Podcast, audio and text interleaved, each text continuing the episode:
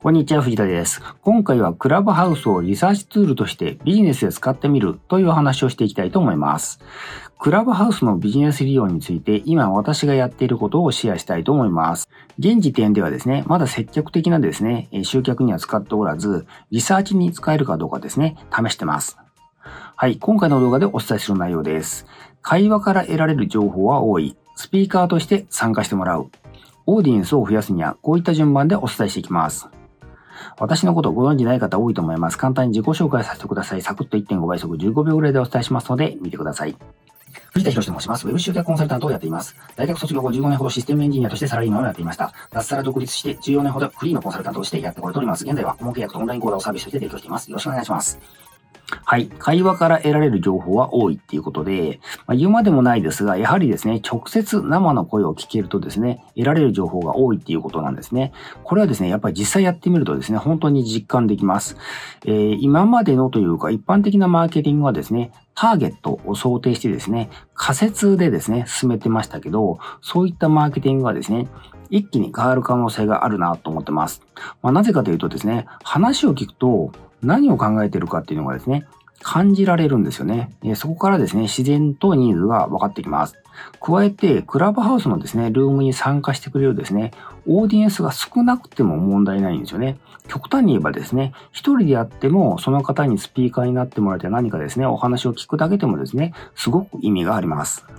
はい、スピーカーとして参加してもらうっていうことで、繰り返しになりますけど、見込み客のニーズをですね、リサーチするためにはですね、話してもらう必要があるんですよね。つまり、ルームにおいてですね、オーディエンスからスピーカーになってもらう必要があります。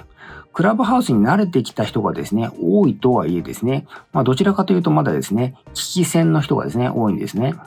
特に、えー、誰か有名でもないですね、えー、誰かわからない人がやってるルームにやってきてですね、いきなり話せって言われてもですね、えー、困ると思うんですよね。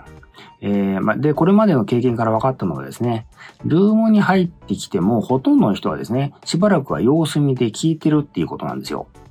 で、その後ですね、人によってはスピーカーに招待すると応じてくれると。そしてそのまま質問してくれるっていう流れになります。つまり、ルームとしてはですね、常に何かを話している必要があるんですよね。では何を話すかっていうことになるんですけど、これはですね、やはりですね、ブログ集客と同じだと思うんですよね。つまり、ブログ SEO でやるのと同じで、見込み客の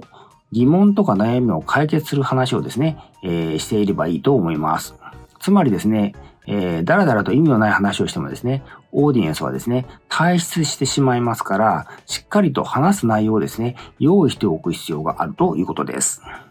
はい、オーディエンスを増やすにはということで、まあなんだかんだ言ってもですね、分母の数はですね、が増えないとですね、話にはな、話にならないっていうことはあるんですね。つまり、参加してくれるオーディエンスをですね、増やす必要があります。そこでですね、まず最初に考えるべきことはですね、これもですね、ブログ SEO の集客とですね、全く同じなんですね。つまりですね、タイトルですね。えー、ルームのタイトルをですね、フォロワーさんのですね、クラブハウスのアプリのトップページに並ぶんですね。えルームはですね、イベントとして立ち上げるとタイトルっていうのが設定できるようになります。タイトルはターゲットを明確にしてですね、え見込み客にとってキャッチなタイトルにするっていうことですね。加えて SEO と同じでですね、検索ワードも意識した方がいいと思います。まだルームで検索で探す人はですね、少ないと思うんですけど、いずれそうなると私は見てます。ところでフォロワーですが、えー、言うまでもなくですね、フォロワーが多い方が自分のルームを見つけてもらいやすいんですよね。ただですね、私はですね、フォローをですね、闇雲に増やすことはですね、意味を感じてません。特にですね、専門性の高いビジネスの場合は、闇雲に増やしたフォロワーがですね、役に立つと思えないんですよね。まあ、規約で相互フォローはですね、禁止になってますし、ま、なってるにもかかわらずですね、未だに相互フォロールームなるものもありますけど、そういうので増やしている人もいますけどですね、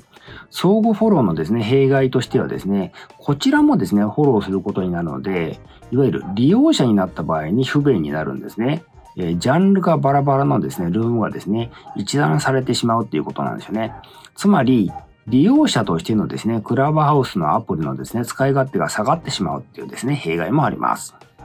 フォローするならですね、本当に絡んだことがある人や、プロフィールから明らかに見込み客に近い人にですね、留めるべきだと私は思います。で、イベントを作ったらですね、使えるすべてのメディアを使ってですね、可能な限りシェアもしたいところですね。え Twitter と Instagram の利用はですね、必須だと思います。これはですね、クラブハウスとリンク付けされてるからという意味ですね。これに加えて、個人の Facebook、えー、ビジネス用途の Facebook ページ、そして自分のサイトをお持ちでしたら、えー、ブログ投稿、で、メルマガやってるんだったらメルマガ、えー、ビジネスラインも同様ですね。使えるメディアは全て使うという感じですね。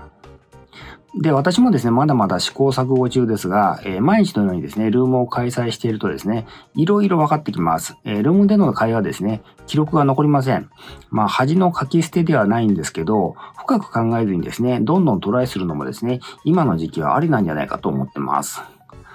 新しいメディアのですね、先行者有利っていうのはですね、闇雲に相互フォローでですね、フォロワーを増やすこととはですね、違うんじゃないかと思います。意味のある行動でですね、早い時期に他の人より多くの経験を積めることではないでしょうか。クラブハウスはですね、どう化けるかわからないメディアですが、今までにないメディアであることはですね、間違いないと思います。はい、副業への一言っていうことで、まだ現時点ではですね、クラブハウスの利用者もですね、何を聞けばいいのかがですね、わからない状態だと思うんですよね。そのためですね、芸能人とかですね、一部の有名人がですね、幅を利かせてる状態なんですよね。でもこの状態もですね、長くは続かないと思います。近いうちにですね、本当に自分の好きな分野のルームをですね、探してですね、聞くようになるからだと思うんですよね。それでですね、先日面白いブログ記事を見つけました。これですね。えー、ブログの説明欄に貼り付けておきます。